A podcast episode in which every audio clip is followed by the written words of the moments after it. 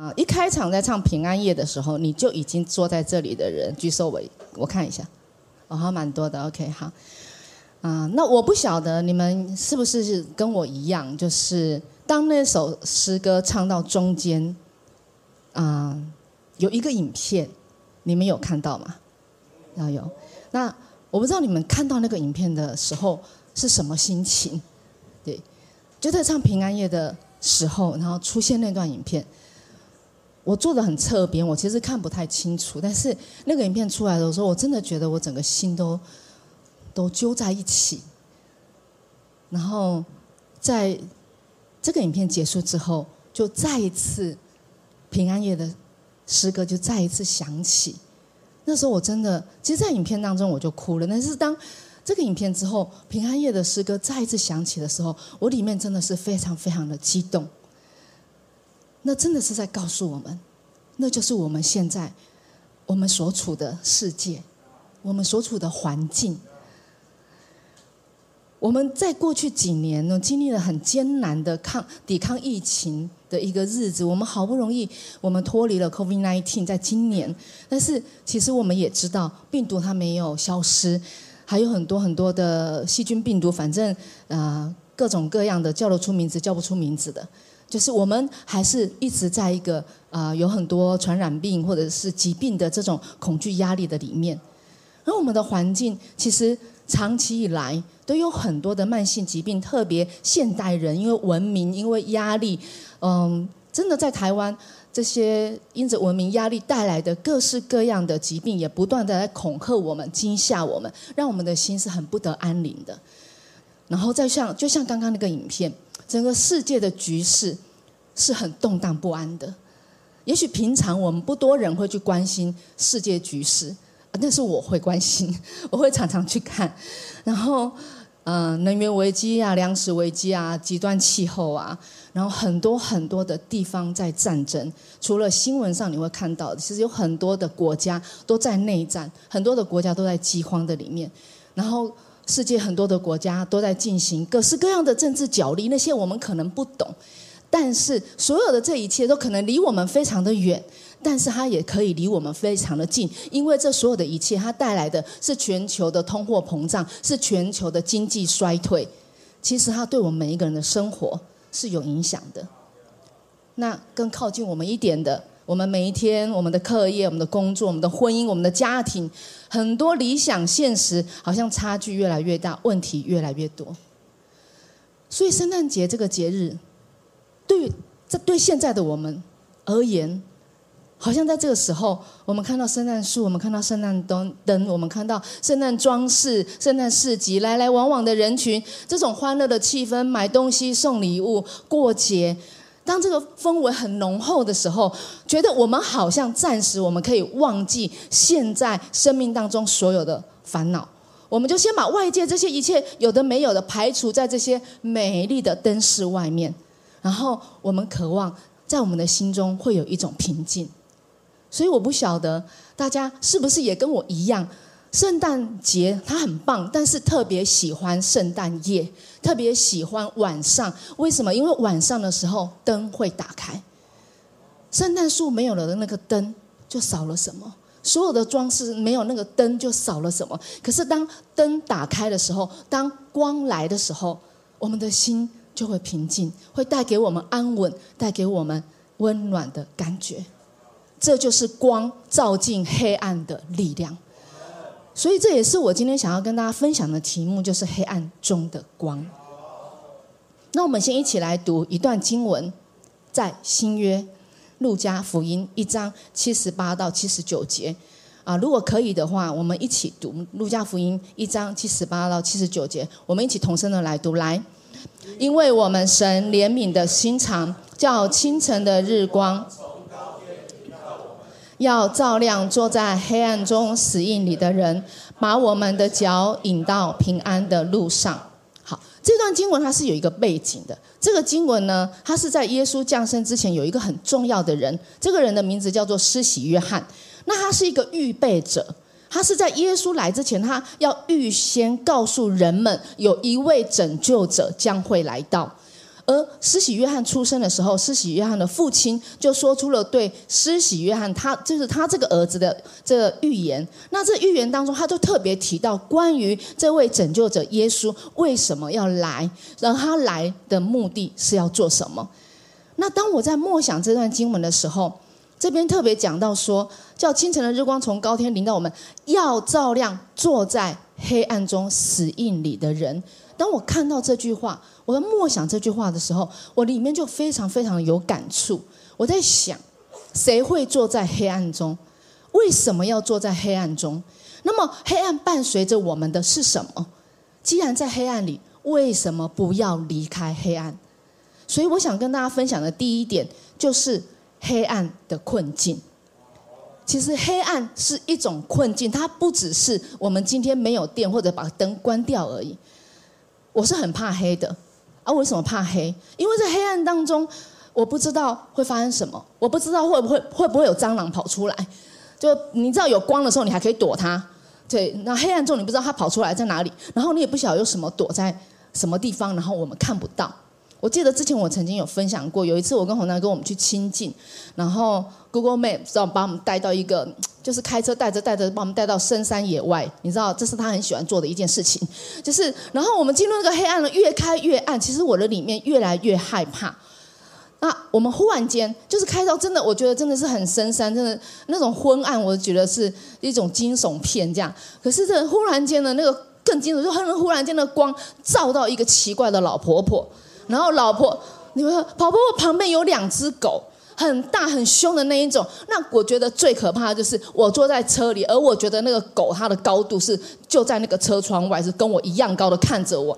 然后你们猜我会做什么？啊，对。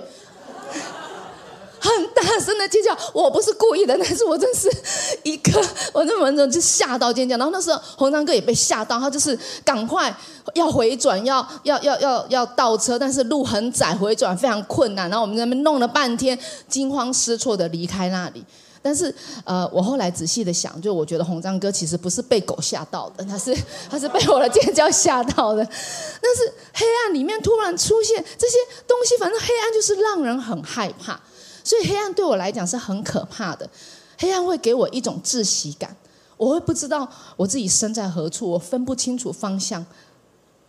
但是到底是什么？如果我那么害怕黑暗，那为什么当我置身在黑暗当中的时候，我却没有办法离开？第一个情况有可能就是自我否定。人为什么会自我否定？我想最大的原因就是不知道自己的价值，不知道自己原来就是非常非常有价值的。因为长久以来，我们的价值是由周围的人来对我们定义的，也是整个世界来对我们定义的。所以我们会拿别人的眼光、想法，还有世界所告诉我们的一切，来定义自己的成功、失败，也来定义别人。因着这些所有的定义。我们有可能会非常没有自信的，飞到一种地步，就是我们每一件所有所有的事情，我们都非常得需要得到别人的认同跟肯定。如果一刻没有别人的认同跟肯定，我们就会觉得哇，这个好好痛苦，我活不下去。但是我们也很有可能骄傲的以为自己什么都做得到，以至于我们无法容忍一点点的错误或失败。一旦有错误或失败在我们生命里面发生的时候，我们就会觉得我们的人生好像崩塌了一样，我们会一蹶不振。所以，不管是自卑，不管是骄傲，都会使我们不断的否定我们自己的价值。那当我们否定自己的价值，我们就会觉得我们的人生失去意义，因为我没有价值，那我活着有什么意义？所以，当我们落在错误的身份认同，还有我们错误的价值观当中的时候，我们在黑暗中，我们也无法离开，因为那些东西已经笼罩我们的生命。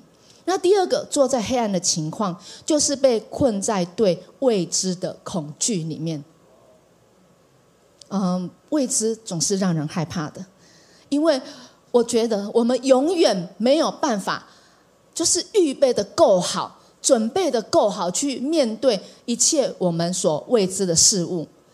那当生命当中很多时候挑战在意想不到的时候来的时候，或者各样的问题，它突然间又急又快的来到我们生命当中，或是突然的疾病、突然的失业、家庭的经济出现危机、夫妻的关系、亲子的关系、人际关系，各样的事，当他突然失去了一切的秩序，所有的痛苦、压力，打乱了我们原本生活的计划，我们原本对自己的规划，那我们。就不知道该怎么办，我们就无法去想象我接下来我会面对到的是什么。也因为这样，我们会因为如此而失去勇气，失去盼望。所以，恐惧也是像一个巨大的黑暗一样笼罩着我们。有时候，这个恐惧甚至会带来死亡的阴影，叫我们脱呃失去脱离黑暗的能力。第三个情况就是。我们其实是一直活在罪的辖制之中。我记得一位牧师，他常讲，他说：“鼻孔朝下的没有一个是好人。”啊，我想没有人鼻孔长在这里，所以呢，他他他是用台语说的啊。那那这句话的意思是说，我们每一个人都是有罪的罪人。好，我想大家都知道，犯罪是很不好受的。一方面害怕别人知道，一方一方面很害怕，其实自己的心里面也很痛苦，也很难受。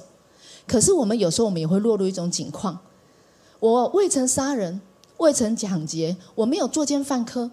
我很多的时候，我顶多就是闯一闯红灯。我偶尔撒个谎，而且他是善意的谎言。我偶尔生气，然后我在心里面咒骂他一下，一下而已。我偶尔嫉妒一下别人比我好，偶尔偷聊一下别人的八卦，或者不小心有的时候在网络上遇到，呃，不是遇到，是滑到一些不该看的地方，我不小心的看了一下而已。我真的顶多就这样。那你要说我是罪人，你要说我被罪辖制，这是不是有点太过分？但是如果从神完全圣洁的角度来看，这些都是罪，还有很多我没有讲到的。那我们知道或多或少，不管怎么样，再小的事情它是罪，它都会伤害到人。然后我们的心里面也会非常害怕罪所带来的后果，我们生怕一不小心我们就会得罪鬼神。所以也是因为这样，很多时候我们会。听到说我们需要做好事去积功德，因为因为我可能会不小心犯罪，或者是不是故意的，但还是犯罪了。然后呢，我们会去论前世因果，我们会想办法要消除业障，然后我们会去算命，我们会想要逃离可能会发生的各样问题。这是罪对人的辖制，我们一生都活在罪的权势底下，罪捆绑着我们。即使我们再努力，也会活在黑暗当中。因此，自我否定的黑暗，对未知恐惧的黑暗，被最狭制的黑暗，世界上的人已经习惯在黑暗中。有些时候，我们甚至没有察觉，其实我们是需要逃离黑暗的。那就算我们想到我们要逃离黑暗，然后我们会更挫折的来发现说，没有一个黑暗，我们可以靠着自己。逃离，我们没有靠着，没有办法可以靠着自己脱离这些黑暗。所以，亲爱的家人，想一想，我们有多少次因着别人的冷言冷语或消极负面的态度，我们感到痛苦万分？我们有多少个夜晚，因为各式各样的焦虑、忧愁，或者是恐惧，以至于我们没有办法入睡，没有办法睡觉，我们需要借助药物。我们有多少次不断的告诉自己：我下一次我真的不要再犯罪了，我真的不要再做这件事了。我真的知道这样不好，我不要再这样了。但是我们会发现说，我们自己徒劳无功。所以在这段经文里面，他说：我们都是坐在黑暗中死印里的人。我们每一个人。那么我们要怎么样才能脱离黑暗？这就是我想跟大家讲的第二点，也就是唯有光能带来拯救与平安。是的，在黑暗里面，我们没有办法拯救别人，好，我们也没有办法拯救自己。我们在看不见被拯救的道路里，所以神亲自把他的光主动的照到我们的生命，使原本被困在黑暗的人们可以慢慢开始看见，而且可以开始脱离黑暗。所以在我们一开始我们读这个路加福音的时候，一章七十八节这边说：“因我们神怜悯的心肠，叫清晨的日光从高天临到我们。”那么从这个经文我们可以看见，光之所以会来，完全都是因为什么？完全都是因为神的怜悯，是因为神的怜悯，光才来到这个世上。当人们困在黑暗当中的时候，神却对我们说：“是的，你们在黑暗中，你们还不认识我，你们还没有做任何好事。但是没有关系，我已经预备要让光来到世上，我要让光照亮每一个在黑暗当中的人。而这个带来拯救的光，就是耶稣基督。所以马太福音的第一章二十一节这边说。”他将要生一个儿子，你要给他起名叫耶稣，因为他要将自己的百姓从罪恶里拯救出来。所以耶稣来了，他不是高高的坐在天上，俯俯视着天下苍生，然后看着每一个人，默默的为每一个人打分数，来决定，嗯，谁的表现好。谁的表现如何？谁配得被拯救？谁不配得被拯救？相反的，耶稣他亲自来到这个世界上，他牺牲自己无罪的生命，成为一个代价，把我们从罪恶里拯救出来。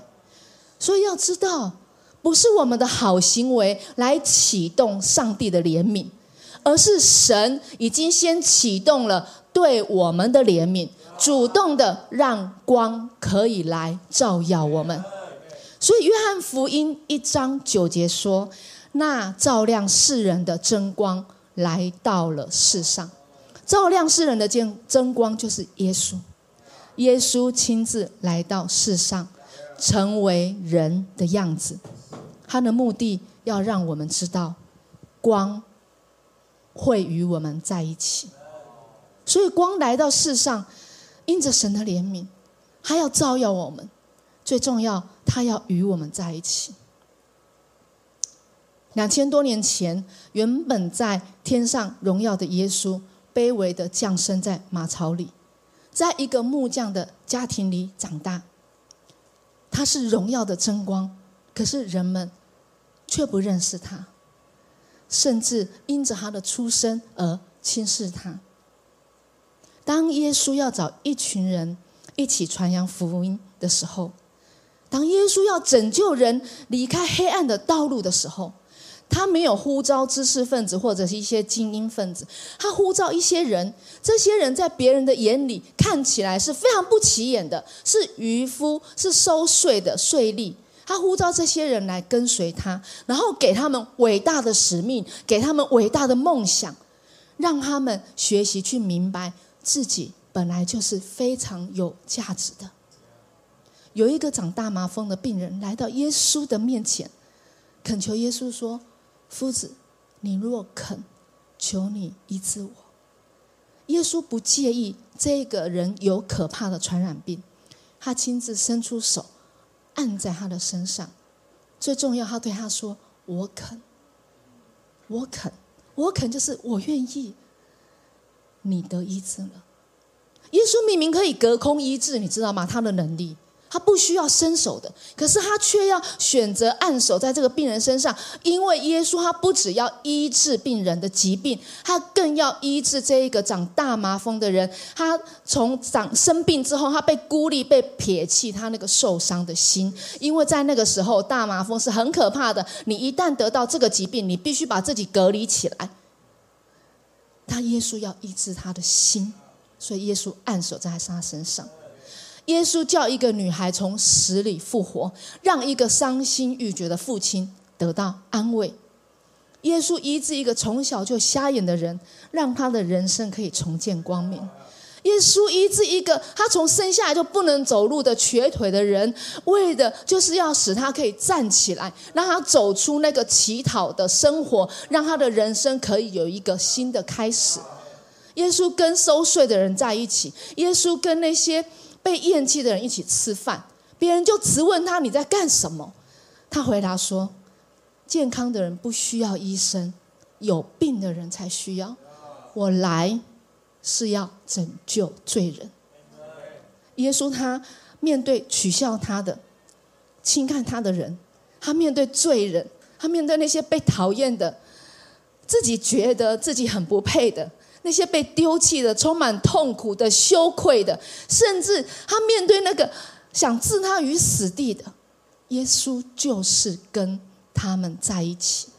只是为了要将他们从死亡黑暗当中拯救出来，这是我们的耶稣，他就是照亮在黑暗中的光。亲爱的家人，就是这个事情不是发生在两千多年前而已，到如今，耶稣仍然是这样的，要跟你我在一起，他仍然在寻找。那些坐在黑暗里的人，他在等待可以进入你我的生命当中，照亮我们生命的黑暗。这是我今天想要告诉大家非常重要的好消息，就是耶稣跟我们在一起，还要帮助我们离开黑暗的境况，开始过一个有光照耀的生命。所以，约翰福音八章十二节这边说，耶稣又对众人说：“我是世界的光，跟从我的。”就不在黑暗里走，必要得着生命的光。Amen。只要跟从耶稣，只要跟从光，我们就可以不用在黑暗里面摸黑，在那边走路，我们就会看见有光引导我们，可以渐渐脱离黑暗，让我们可以得着生命的光。所以，路加福音这个经文最后面还告诉我们一件事，他说，在一章七十九节，他说：“把我们的脚。”引到平安的路上，这是我想最后跟大家讲的，就是当我们凭信心接受光的时候，我们就会拥有平安。我们每个人都渴望平安，但是在黑暗中，我们制造不出平安来。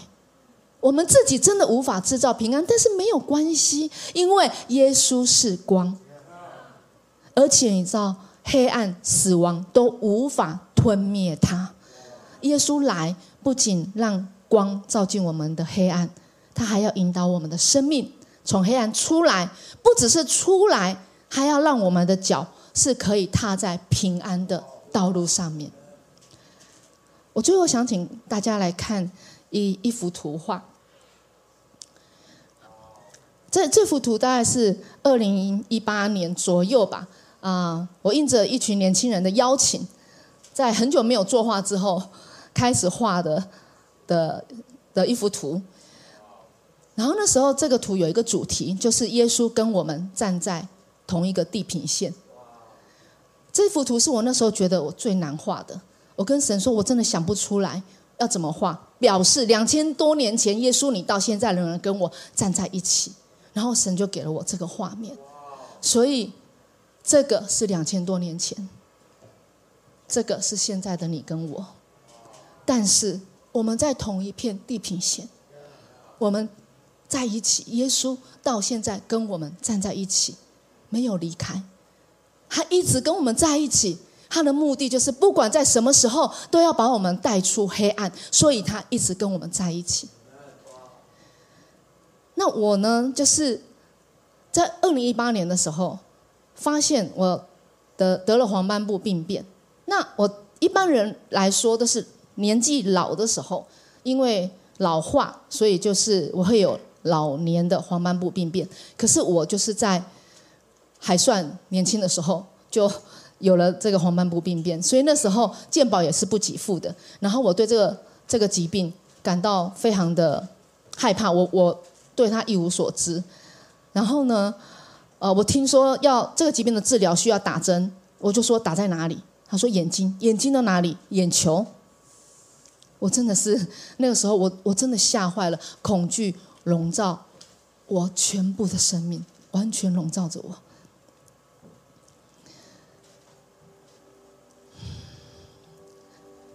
啊，我我也不知道这个多久他才会恢恢复。医生都说这是不可逆的，意思就是，如果你可以维持现状就好。可是打针一直打，我想后来想一想，哇，我已经打针打了五年嘛，不知不觉的，有时候刚开始的时候每个月每个月每个月都要去打，有时候两个月，比较久一点三个月。然后打了那么久的针呢？其实打针的过程是很痛苦的，去医院是很煎熬的，等待是是一个无止境的深渊。然后我每次打完针，其实都很不舒服。然后打针也会有很多后遗症，所以我呢，我就很年轻有了黄斑部，啊，又打针又很年轻有了白内障，就是就是这样，就是我的眼睛就一直有很多奇怪的问题。然后看完了白内障，然后的飞蚊症就变得非常的严重。我看东西总是有美丽的抽象画在我的眼眼前飞来飞去。但是呢，我我这一次我在因为这幅画过就放在我的家，我再一次看到这幅画的时候，可以再帮我放一下吗？就是那时候神就突然跟我讲：“孩子，你画这幅画不是只有要表示耶稣，不是只有表示我跟你在一起而已。我不只跟你在一起，你可以看到耶稣的脚跟我们的脚是。”他们的方向是什么？他跟我们是面对面的。然后那天真的神跟我讲：“孩子，我跟你面对面，我就在你前面看着你，我知道你的痛苦，我知道你的挣扎，我知道你每一次。”心里很多厌烦的时候，你我知道你每次要去医医院，你你真的是这这很多莫名其妙的怒气。我知道你你对你的先生感到很抱歉。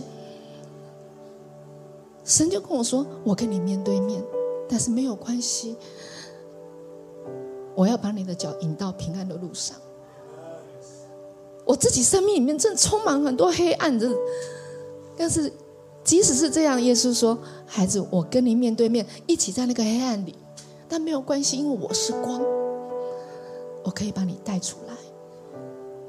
然后神就让我想到，我每次去打针，啊，那不舒服啊，这边捂着啊，那边那那那，但是红章哥就是就是这样子牵我的手，有时候在我前面这样牵，有时候在我旁边这样勾着我。所以我从手术室只要一一出来，他就到门口来牵着我的时候，我的心就会觉得非常的。安心，非常的平安。耶稣说：“我一直都是像这样子的，跟你在一起。”所以，亲爱的家人，耶稣来跟我们在一起，然后他说：“我不止跟你在一起，我与你面对面，你所有的一切我都知道。我在这里，没有离开你，我看着你。”跟你一起欢笑，一起流泪，然后我陪着你，我要带你走出黑暗，进到平安的道路。最后，我们一起来读这段经文，好吧？我们大家一起来读，我非常非常非常喜欢的经文，在我们现在的这个世界里，我觉得这节经文对我们来说真的格外重要。可以的话，大家把它背起来，《约翰福音》十六章三十三节。我们一起同声来读情。我将这些事告诉你们，是要叫你们在我里面有平安。在世上你们有苦难，但你们可以放心，我已经胜了世界。耶稣说：“虽然在这世上我们有苦难，但是我们可以放心，因为他来。”他已经胜了这个世界，他已经得胜了。所以，亲爱的家人，无论你现在处在多么艰难的环境里面，无论你生命的黑暗是什么，耶稣告诉我们，他是黑暗中的光，他定义要来照亮我们生命中的黑暗。所以，今天我们所需要做的就是一个决定，就是让自己在每一个时刻都把自己的心向他打开。让光可以照进来。阿门。好吧，我们从座位上一同站立起来。我们请敬拜团先来带领我们一起来唱这首诗歌。